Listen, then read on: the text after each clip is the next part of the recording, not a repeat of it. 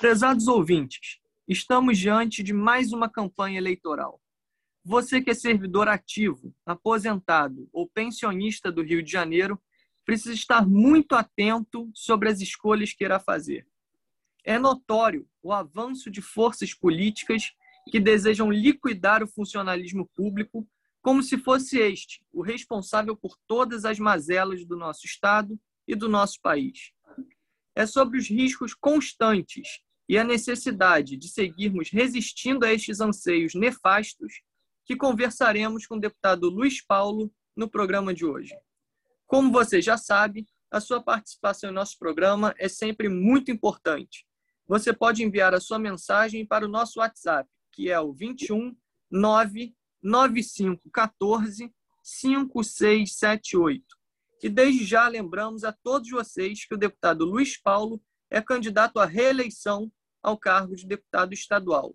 O seu número é 55678. Vale repetir, né? 55678. Anote e converse sobre o nosso trabalho com seus amigos, vizinhos e familiares. Meu nome é Pedro Rogar e esse é o podcast RJ em Debate. Sejam todos muito bem-vindos ao nosso bate-papo dessa semana.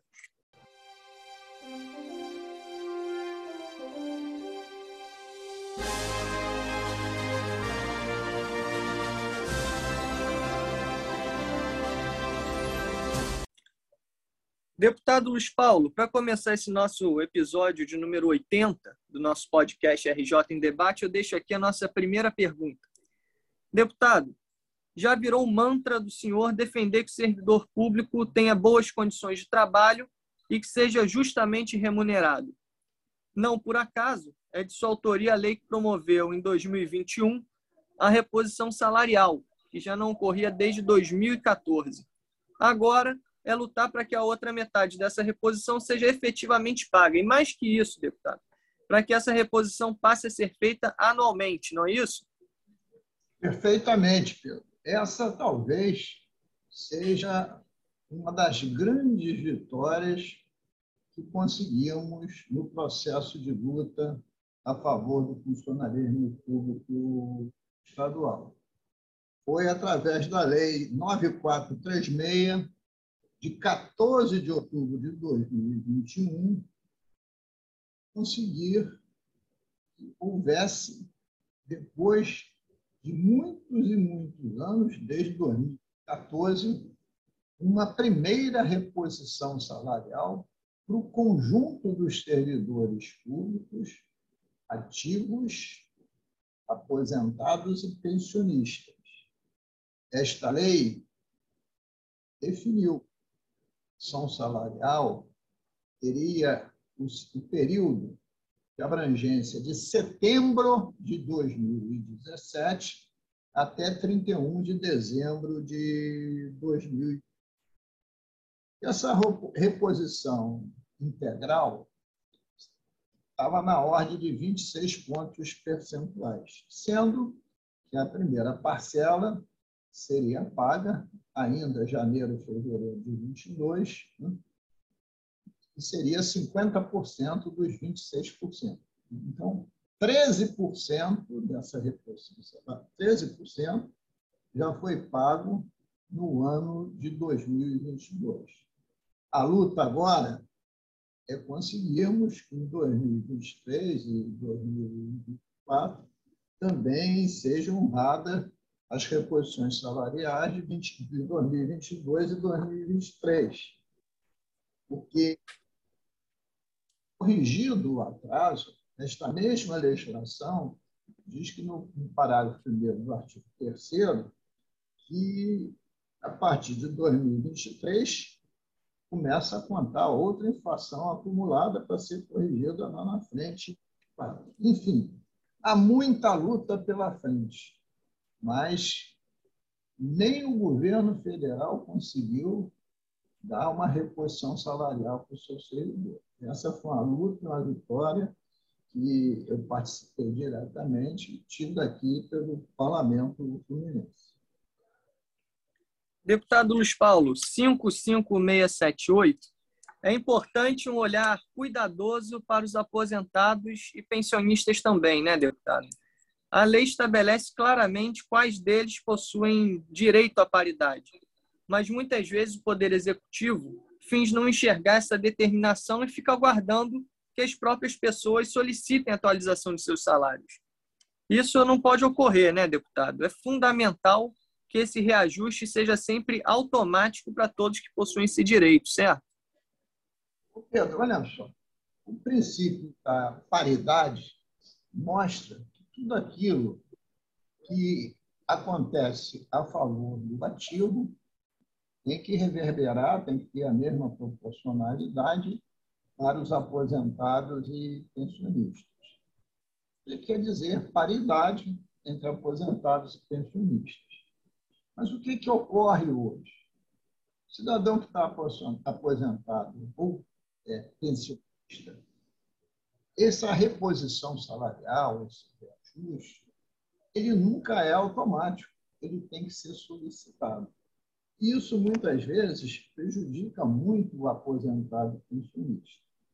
Por isso, para manter essa luta viva, há mais ou menos um mês atrás, exatamente em 15 de junho, nós apresentamos um projeto de lei tomou o número de 6.080 de 22, claramente afirma em seu artigo os proventos e pensões de servidores, aposentados e pensionistas que fazem jus à paridade remuneratória devem ser automaticamente reajustados sempre que houver atualização da remuneração dos servidores que se encontram na ativa em cargo compatível.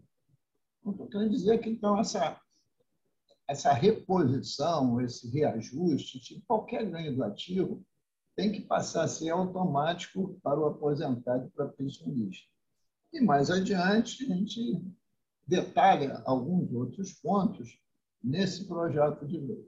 Então, essa é uma luta que nós vamos dar continuidade. Podemos tentar pedir regime de urgência, acelerar isso o máximo possível. Deputado, agora, ainda na linha da justa remuneração do servidor, que o senhor tanto defende, o senhor vem se empenhando fortemente pelas atualizações dos planos de cargos e salários das mais diversas categorias. Fala um pouco para o nosso ouvinte do podcast RJ em Debate sobre a importância dessa luta. Primeiro, o servidor público ele precisa estar sempre justamente remunerado. Para que isso ocorra, duas questões são centrais. Primeira, é essa luta que eu já falei de ter sempre a reposição salarial, isto é, recompor a perda de poder aquisitivo do salário do servidor público anualmente, né, reajustado essa recomposição pelo IPCA, que é o índice oficial que mede a inflação país.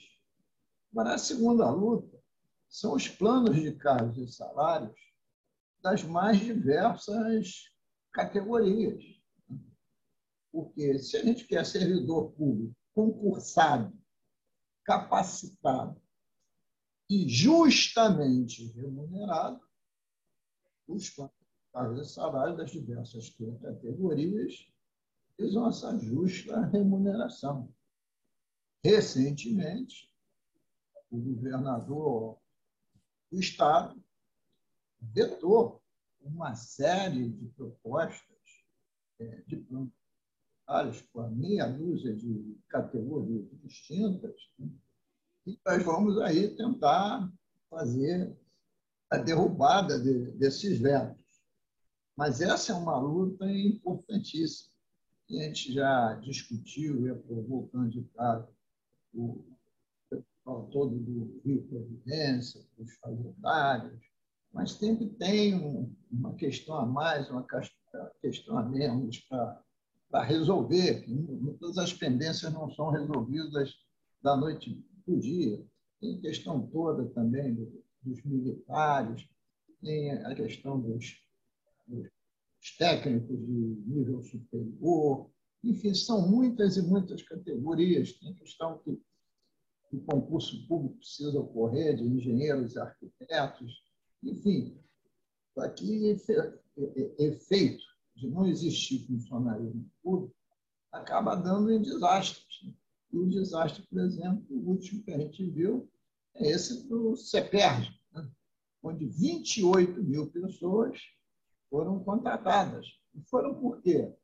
Porque não faz concurso público, não tem o um servidor público na quantidade devida, e por via de sequência dessas terceirizações, organizações, e aí dinheiro para os ralos. Deputado, antes de eu te fazer a próxima pergunta, quero só relembrar aqui para os nossos ouvintes que o deputado Luiz Paulo é candidato à reeleição para o cargo de deputado estadual com o número 55678. 55678. Deputado, é inegável que o desmonte do serviço público passa também por um trancamento de concursos públicos e uma presença cada vez maior de contratos de terceirização.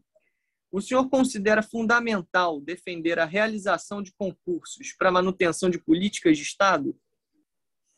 Ô Pedro, nós vamos voltar a falar agora de forma muito detalhada sobre a importância do concurso público para o funcionalismo público estadual, para que o Estado preste ao cidadão um serviço público de qualidade. O concurso público ele busca a forma de seleção que é correta, justa e definida na Constituição Federal e na Constituição Estadual. O concurso público é o processo seletivo justo e correto vão passar aqueles que forem mais qualificados para o número de vagas assim definido. E aí, evidentemente, em diversas áreas, área da educação, a área da saúde, a área do, da previdenciária, a área da gestão, a área do controle interno, a área do, de, de infraestrutura com engenheiros e arquitetos. Aí tem uma pleia de, de concursos para serem realizados. Todas essas áreas estão com carências imensas, as carências imensas de servidores qualificados. O Estado virou um saco de gato que a grande maioria das pessoas que aqui estão no Estado são em cargos comissionados. Aí o governador com algum dinheiro em caixa, derivado da concessão da SEDAI à iniciativa privada. Aí quer gastar esse dinheiro seu último ano de governo, que coincide período que nós estamos vivendo, que é um período eleitoral. Faz um programa, em vez de fazer um programa estruturante, faz um programa de varejo para tocar esse programa, ele verifica que não tem pessoal.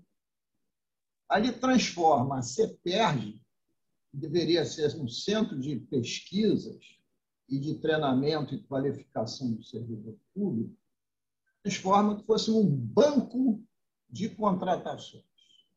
E faz o mesmo com a Universidade do Estado do Rio de Janeiro. Então, por que não faz concurso público? Terceiriza essas contratações e aí surgem os escândalos, que são contratações que não têm processo seletivo, que ninguém sabe o que parte dessas pessoas fazem, nem onde estão locadas, se é cobrada presença. Aí vira esse mar de irregularidades que já está claramente detectado em auditoria do Tribunal de Contas e em denúncia feita e acatada pelo Ministério Público Estadual à Justiça aqui no Rio de Janeiro. Então, a saída para que questões como essa não se repitam é o concurso começando pelas áreas mais importantes do ponto de vista estratégico do nosso Estado. Deputado, com o regime de recuperação fiscal, os servidores vivem sob constante risco da extinção de direitos adquiridos. O senhor tem sempre se colocado na linha de frente contra esses pacotes de maldades que chegam na Assembleia. E aí os servidores querem saber: eles poderão seguir contando com a sua luta, deputado? Pedro, claro, se o eleitor me reconduzir e der um novo mandato, esta bandeira continuará a ser firmemente desfraudada. É, hoje, nós estamos presidindo a CPI da dívida do Estado com a União. Estamos fazendo isso.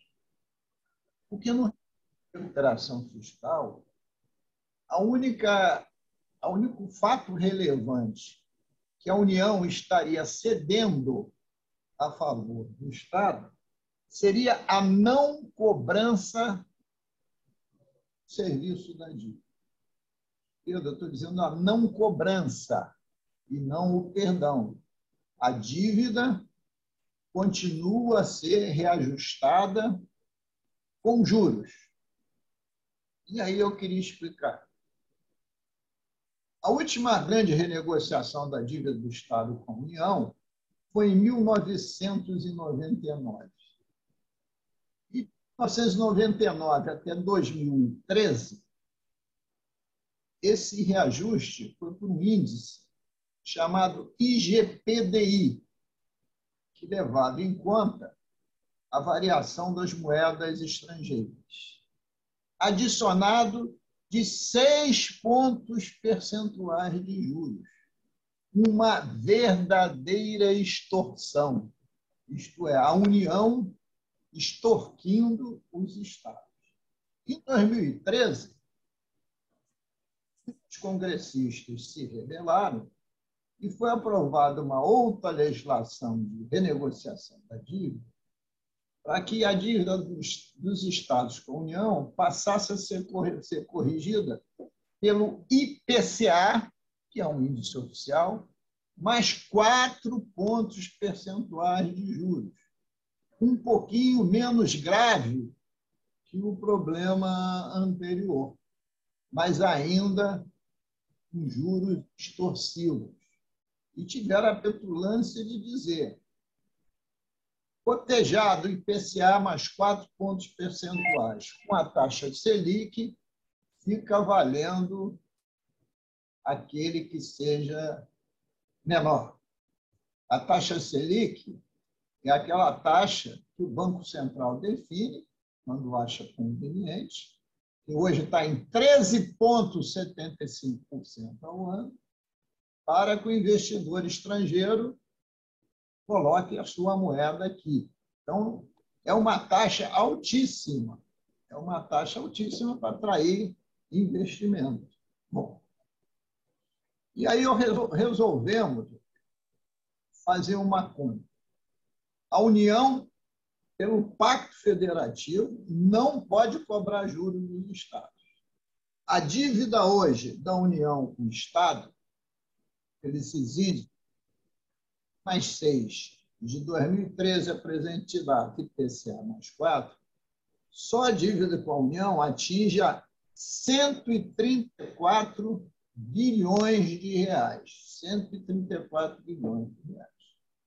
Se nessa mesma dívida aplicássemos só e somente o IPCA, fosse abolido os juros, essa dívida cairia para 64 bilhões de reais.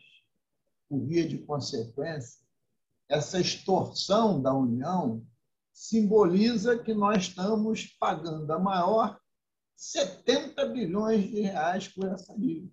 Olha, se a gente consegue resolver essa questão, nós não precisaríamos nem estarmos em regime de recuperação, que não deixa de ser uma intervenção da União nos interesses do Estado do Rio de Janeiro. Deputado, já estamos caminhando aqui para o final E aí muitos servidores públicos ativos, aposentados e pensionistas têm manifestado diariamente apoio à sua candidatura. Fica aqui um espaço para que o senhor converse diretamente com esse grupo de eleitores, pedindo apoio nessa jornada eleitoral que estamos vivendo agora. Olha, eu queria conversar um pouco com meus amigos e minhas amigas, principalmente os servidores públicos ativos, aposentados e inativos, reafirmando que eu sou funcionário público estadual aposentado. Consequência, também como deputado, tenho o dever de servir ao público. Tenho orgulho da minha trajetória bastante longa no serviço público, desde que ingressei no mesmo em janeiro de 1965, quando estávamos ainda na antiga Guanabara eu considero o serviço público é fundamental para a prestação de um serviço de qualidade à população. Eu digo aos funcionários ativos, apresentados e pensionistas, se nós queremos um Estado eficiente, eficaz, com serviço público de qualidade, todos têm que entender que nós somos passageiros do mesmo barco. Por que somos os passageiros do mesmo, do mesmo barco? Porque somos defensores dos direitos e deveres do funcionalismo público. Somos defensores da seleção desses servidores por concurso público totalmente transparente, para que a gente tenha servidor qualificado e muito bem capacitado e com justa remuneração e ainda com a devida paridade entre ativos, aposentados e pensionistas. Então, eu me considero ouvinte do podcast RV, aqueles que têm certeza que a gente pode sair do buraco, do atoleiro que a gente está metido. Para isso, a gente tem que qualificar o Estado. E essa é minha bandeira, essa é minha luta a busca, a busca por um estado de bem-estar social. Por isso, peço o seu apoio e peço o seu voto. Luiz Paulo, deputado estadual 55678. Excelente, deputado. Tenho certeza que os servidores, mas não só eles, como toda a população, reconhecem o belo trabalho que o senhor vem fazendo. E nunca é demais lembrar, né? Luiz Paulo, deputado estadual 55678. Luiz Paulo, deputado estadual 55678. E vamos agora ao quadro Bola Dentro e Bola Fora, com os pontos positivos e negativos da semana na análise do deputado Luiz Paulo. A bola fora de hoje vai para o governo do Estado, em especial para o governador, função do escândalo da CEPERJ. O que é o escândalo da CEPERJ? É o governo do Estado ter utilizado né, o Centro de Estudos e Pesquisas Estado, que devia ser o nosso IBGE, o nosso órgão de ponta de pesquisa, de coleta de dados, de análise, de publicações, de qualificação do servidor. O governador, via um decreto, transforma essa instituição importante num grande cabide de empregos para atender os mais diversos programas, onde alguns que trabalham e outros ninguém sabe o que faz. Foram, no ao todo, mais de 20 mil pessoas. Mas até que sejam 28 mil pessoas. É um verdadeiro absurdo. E essa questão está novamente se repetindo, com diversos programas, com repasse de recursos que o governo para a Universidade do Estado do Rio de Janeiro. Então, bola fora dessa contratação irregular em massa que o governo do Estado efetivou. A bola dentro de hoje vai para o campeonato da Copa Brasil, parece que podemos ter uma efeméride no futebol. É, a disputa da Copa Brasil pode acontecer entre Flamengo e Fluminense, dois times do estado do Rio de Janeiro e dois times cariocas. Tudo isso será decidido entre 14 e 15 de setembro, quando teremos duas partidas que decidirão quem serão os finalistas. O Flamengo jogando aqui contra o São Paulo, que vem de uma vitória de 3 a 1 lá em São Paulo, e o tricolor das Laranjeiras, que jogou no empatou com o Corinthians em 2 a 2 e faz a partida decisiva em São Paulo. Mas seria muito bom para o nosso Rio de Janeiro a gente tivesse essa final da Copa Brasil entre Flamengo e Fluminense.